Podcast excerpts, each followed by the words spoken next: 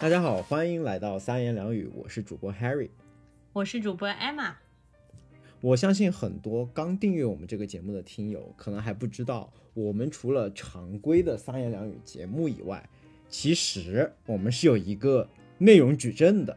嗯，什么意思？什么叫内容矩阵呢？意思就是说，我们除了主频道以外，我们其实还有两个属于三言两语下面的子系列，对吧？嗯一个子系列其实刚刚有更新过，叫做三百六十行，是嗯专门邀请一些各行各业的，主要是在北美这边工作的同学过来跟我们介绍一下他们的一些行业内幕啊、职业选择啊，包括他的一些求职过程中的心路历程之类的。其实我们还有另外一块子节目，叫做仨味书屋。这个系列呢，就是我和艾玛会可能轮流分享一些我们读过的一些好书，然后把里面一一些好的观点啊，包括我们的读书体会分享给大家。但很可惜，这个系列上一次更新可能已经是去年了吧。我们上一次更新是二月份，那个是我之前读的一本书。之后呢，我就一直没有我我和你就一直没有读书，才导致了这个系列的停更，对不对？对，所以为了弥补，我这次直接翻来了一本我二零一六年读的书 来填这个坑。嗯，OK，对，一方面是为了重新唤醒我们老听友对这个系列节目的一个记忆，同时呢，也是向各位新的听友来介绍我们有这么一个三位书屋的系列，所以艾玛决定我们的三位书屋系列今天必须得更新一期节目。嗯，那大家从这个标题里面也看到了。这个节目的标题呢是不太能随便读的，所以呢，我们先有一个收听的提示，就是如果你嗯现在在外放这期节目的话，建议你戴上耳机，不要再外放了，因为这一期节目会有大量的 curse words，会有大量的嗯 f word。word，嗯，对，对，尤其如果你旁边还有小朋友的话，就更加注意一下，嗯，戴上耳机自己偷偷享受这期节目。是的，呃，同时呢，因为这本书其实还没有中文译版，所以相嗯当于是我们读了这个英文原版之后呢，就通过这期节目就自己翻译了很多里面的句子啊话。嗯，所以，一个是收听警告是会有一些英文，然后第二的话，可能我们的翻译不是那么百分之百的精准，因为毕竟我们也不是翻译专业的嘛。嗯，但同时也意味着这些是非常一手的关于这些书的中文资料，对吧？因为是我们自己整理出来了嘛。嗯因为我记，得之前我们在讲那个职场潜规则那一次，也是没有一个很好的中文译名，因为还没有中文翻译版的那本书，所以我们也是擅自做了一些自己的翻译和解读。嗯，嗯，就是所以算。是一个这种权衡吧。嗯，对，是的。好，那我来简单的介绍一下这本书。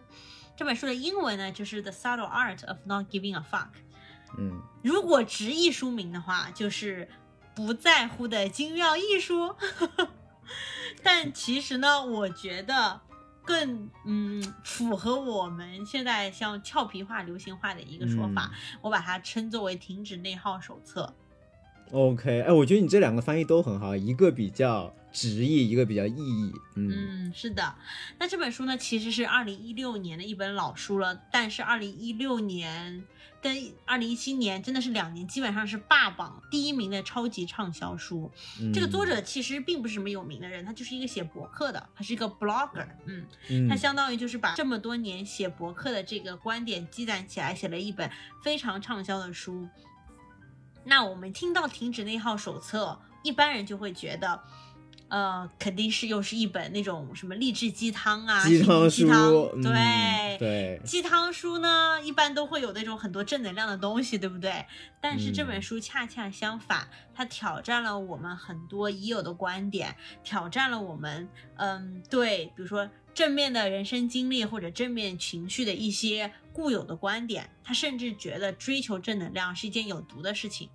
他的很多价值观都是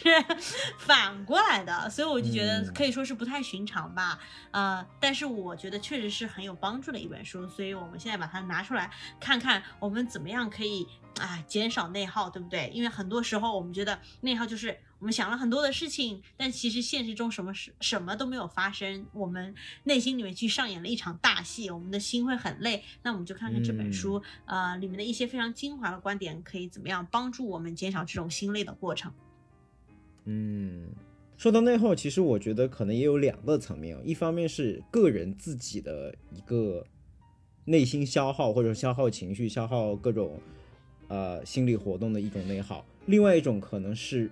可以上升到人和人之间，比如说团队之间的内耗啊，比如说这个我的这个组有毒，然后就是大家之间也会有各种的 摩擦，然后消耗。一些无意义的工作上的能量的消耗，我们也可能会把它叫做内耗。所以，不知道这一本书里面他提到的内耗，更多的是一个什么样的上下文呢？嗯，很好的问题。这本书呢，主要帮助的是前者，就是你说的第一个定义，也就是说，一个人他心里有很多的内心戏，有很多的想法，但是呢，他其实现实中并没有付出什么样的行动。呃，内心却上演了一出大戏，导致自己非常的心累。嗯，哦，就是内心过于敏感。嗯，然后同时呢，就会有想很多的事情，但却没有付出行动。呃，我其实曾经也是这样一个人，但是不是内耗的人呢，就无法理解，知道吧？听上去你就是那种，嗯，这是什么情况？听上去你就不是一个内耗的人。也不是，我觉得这个也是按阶段的。我觉得可能在有一些，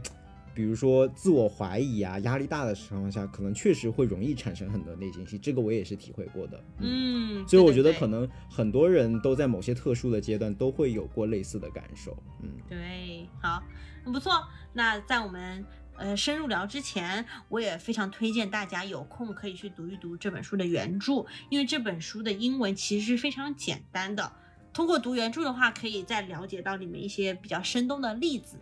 会嗯比我们这期节目当然会有更深入的一些解读啦。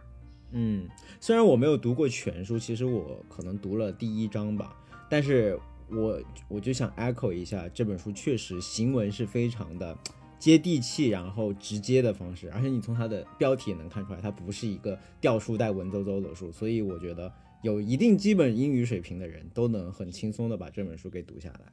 对，OK，那我们现在就开始吧。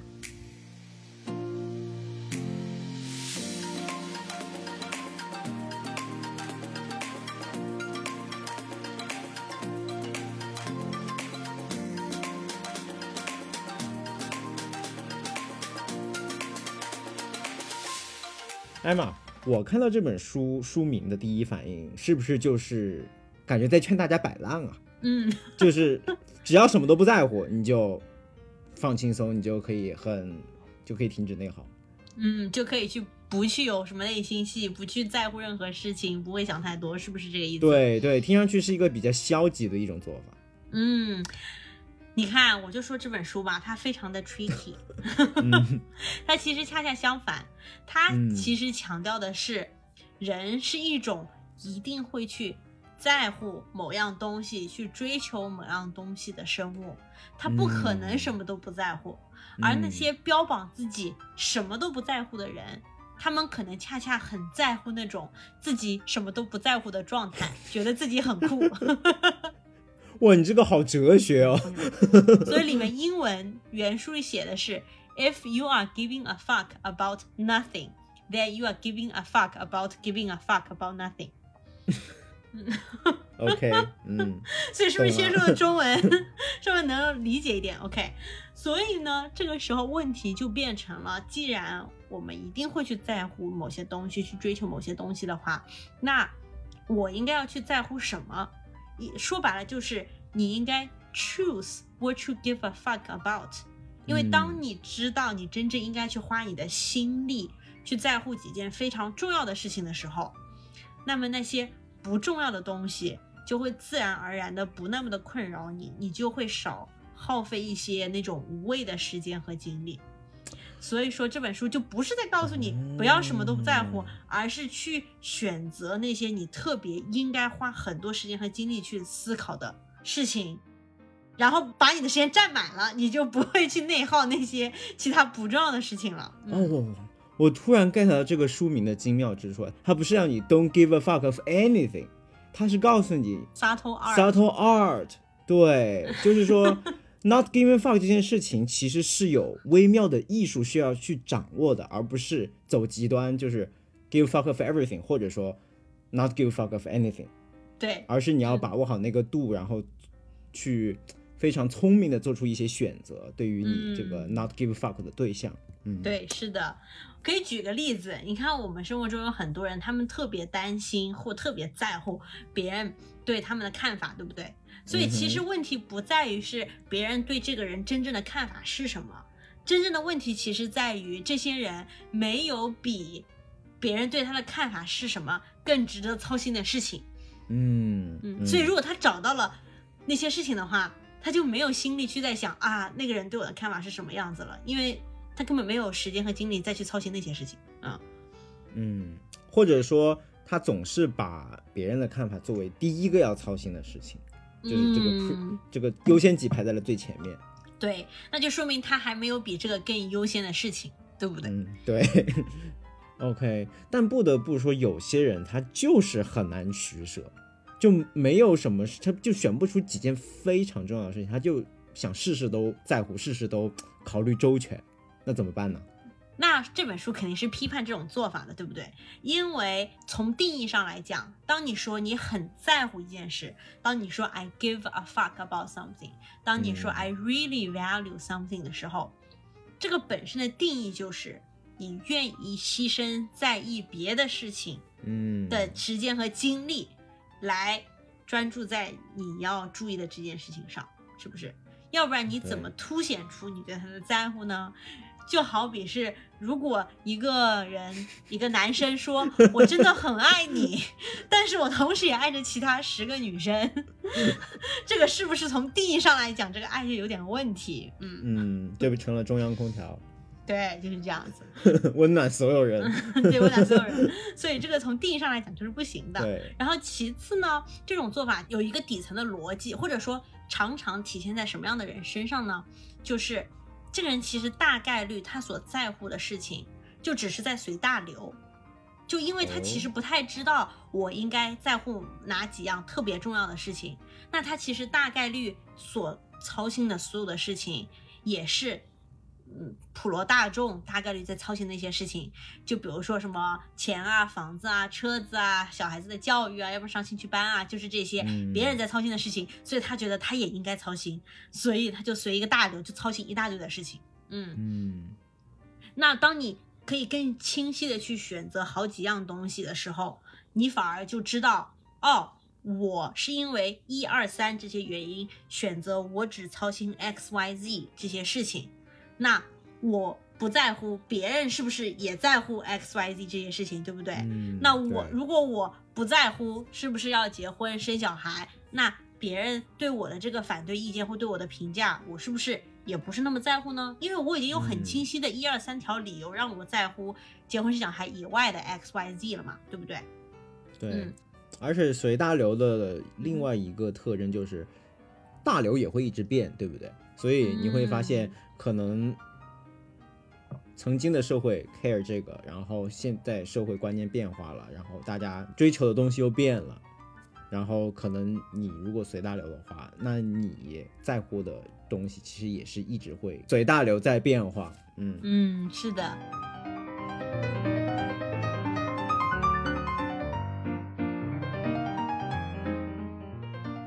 OK，那作者其实非常重要的一个观点已经说出来了，就是你要去选择在乎什么，对吧？那其实很多人他特别想要去追求的是生活中那种特别正向的一些体验。呃，英文里面就叫做 positive experience，或者一些非常正向的情绪，比如说 positive 嗯 emotions。然后嗯按照这本书的尿性，他一定会反驳这一点。这本书呢，它就借用了一个叫做逆向法则的原理。然后现在我们让 Harry 来做一个思想实验，OK？这个思想实验是：现在请你停止想象一只粉色的大象。请问你的脑子里面出现了什么？什么？停止想象一只粉色大象，对你，你脑子里面现在出现了什么？粉色大象啊！对，它这个就是一个 backwards law 这个逆向法则的一个非常生动的体现。就当你停止想象粉色大象的时候，你脑子里面反而会出现粉色大象。嗯，对，那这想说明什么呢？对，其实这跟内耗是很相似的。你有的时候知道你这样子想是不对的，你拼命的想要停止想象你对生活的不满，对不对？你要告诉自己，我不能再抱怨这个抱怨那个，或者是我不要再去内耗想一些我不该想的东西了。但有的时候你恰恰越是这样子做，你的脑子里越会出现这样子的想法。嗯嗯，所以你的粉色大象会不断的出现。那这个逆向法则呢，其实并不是这个作者提出的，就很早以前就有人提出了这个法则，只不过呢，在这本书里面，作者引申了这个概念。他说的是，你越是热切的追求某种积极正向的生活体验，其实是你在内心的深处不断的提醒和强化，告诉你自己你缺乏这个东西，反而会给你带来不快乐。它的英文就是、嗯 The pursuit of positive experience is itself a negative experience。嗯作者引申的这个概念呢，呃，它基于一个在现代社会里面，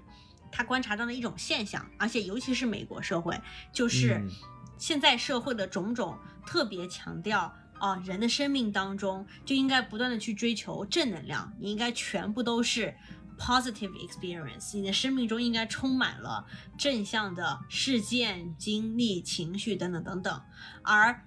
同时会要拼命的去规避、拼命的去逃避那种负面的情绪、能量、经历等等等等。然后作者其实认为这是非常错误的。啊，你知道我第一反应想到什么吗？你刚才在说这一段话，我想到了我们最近的一部电影《Barbie 》。啊，这你说的这些，就像 Barbie 世界，确实有的时候有一些美国人给我的感觉，他们真的就是，包括说的话都要非常的 positive 正能量，对吧？然后嗯对自己的要求也是极其的高，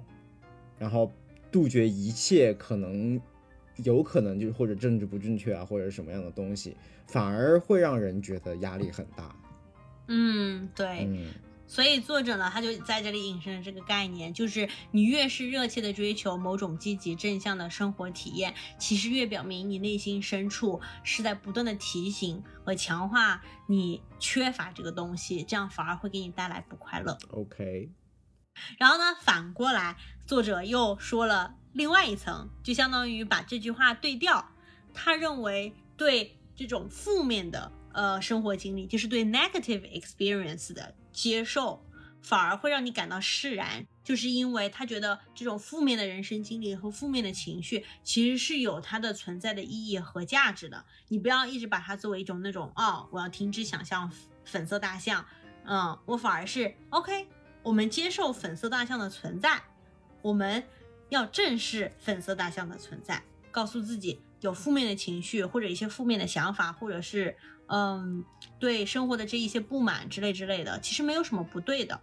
负面情绪的存在价值，往小了说，其实就是哦，它是在一种机制、一种信号，提醒我们个人哦，你现在该去做一些行动，去改变现状。往大了说的话，这种对现状的不满其实推动了人类社会的进步。所以呢，作者就是强调说，OK，当我们正视粉色大象的时候，他会告诉我们我有哪些问题需要我去行动起来去解决它。嗯嗯。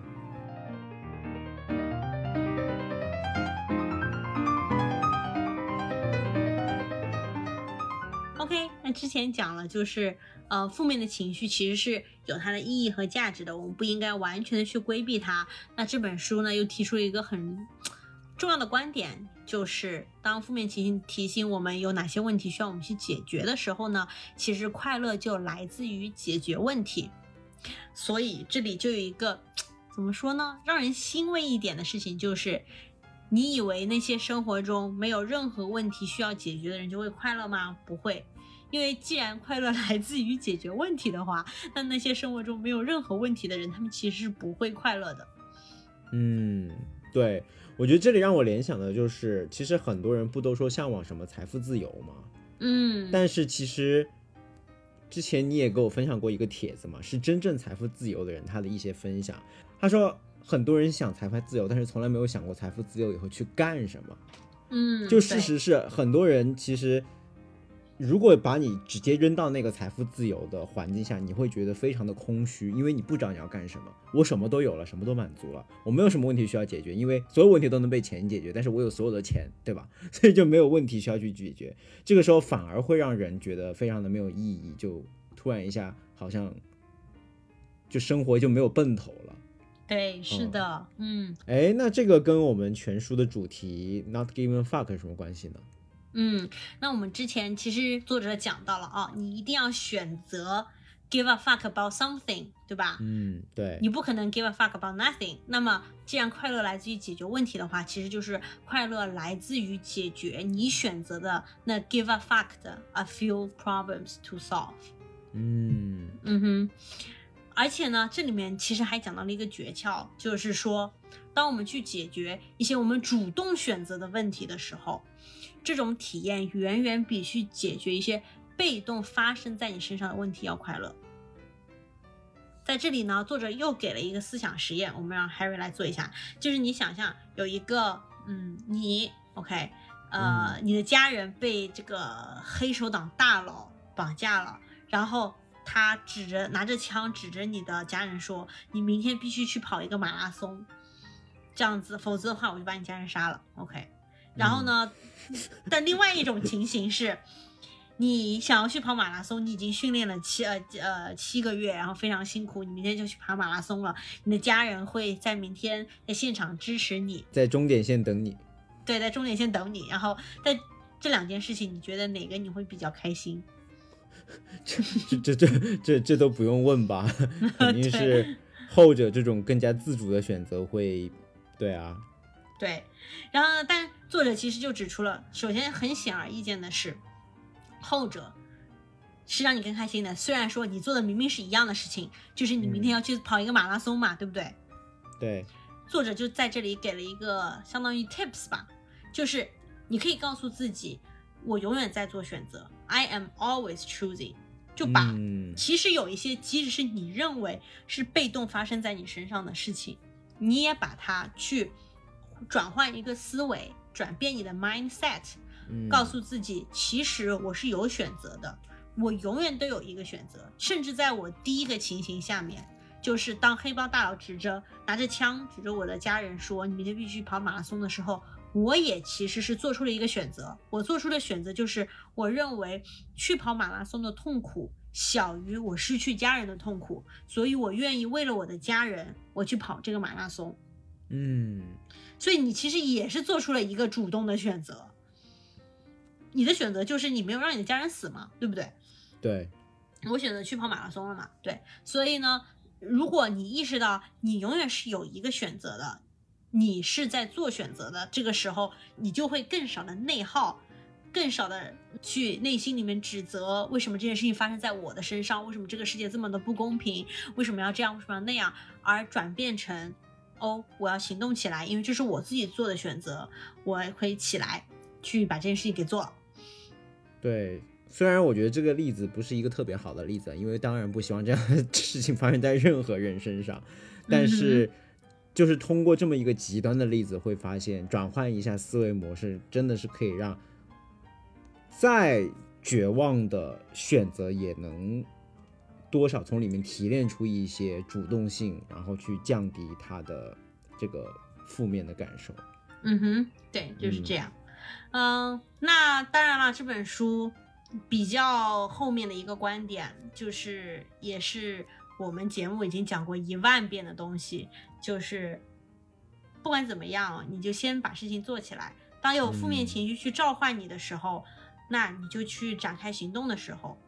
嗯，只要一旦做起来了一些事情，而不是在脑子里面演练它一万遍，那你就会知道下一步要怎么做。对，先从制定你的。一个小目标，daily goal 开始，也就是上上期节目，艾玛从生孩子中学会的一个 lesson，就一旦你有了一个这样的小的正反馈以后，它就会触发更多的正反馈，然后带动你整个行动链路都能动起来。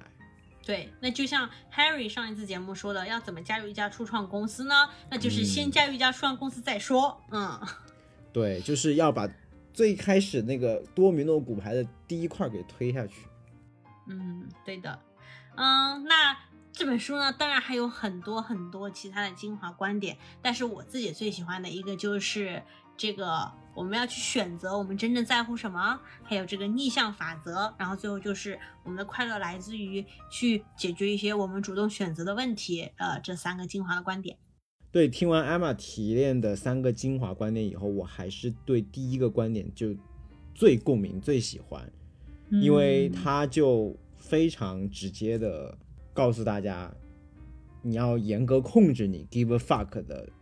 这些对象的数量，而不要对什么都在乎，对吧？因为我觉得这个其实说起来也是很老生常谈，但是他用了一个非常 powerful 的这种 F word。直接放在这本书的封面上，就起到了一个很强的一个警示的效果。嗯，是的。而且只有你想清楚了这一个问题，知道了你好好在乎的那么一二三件事以后，我觉得才会有你直接下来的两个两个观点嘛，就更多的是一个延展。对。OK，那这期节目呢？呃，虽然是仅仅聊了三个观点，但很显然这本书一共是有九章的，还有非常多的内容，非常推荐大家去看一看原著，尤其是呢原著的最后一章，其实我是没有提到的，而是一个比较沉重的话题，就是在一种非常极端的情况下，你想象有一天你会接近死亡，或者告诉你你一个月之后。就要面临死亡，这其实就是一个思想实验，逼迫着你去想，这个时候我应该在乎的是什么？因为当人在那种情境的时候，他可能才会恍然大悟，我是不是把之前的呃精力都内耗在了一些不重要的事情上，而没有把时间和精力花在那些真正重要的事情上面？哎，说到这里巧了，我其实最近在读的一本书跟这个息息相关，叫《临终者最后悔的五件事情》。当然，我们这里就不展开了。但我们之后可以作为艾玛这一期节目的一个更大的一个 follow up 来介绍那一本书。嗯，我发现我们的节目往往是录了一期节目，又挖坑了两三期。对，说是每期节目都不相关，但其实他们就有一些这种千丝万缕的联系。嗯，这个内容矩阵可以继续下去。对，矩阵越做越大。嗯，好的，那这就是我们今天的节目啦。不会有 pick，因为这本书就是我们的 pick 啦。OK，好，无暇与君一席，有缘三言两语。想听到更多关于美国职场的正经闲聊，欢迎订阅我们的节目。如果喜欢我们的节目，也欢迎分享给你身边的朋友。咱们下期节目见，拜拜，拜拜。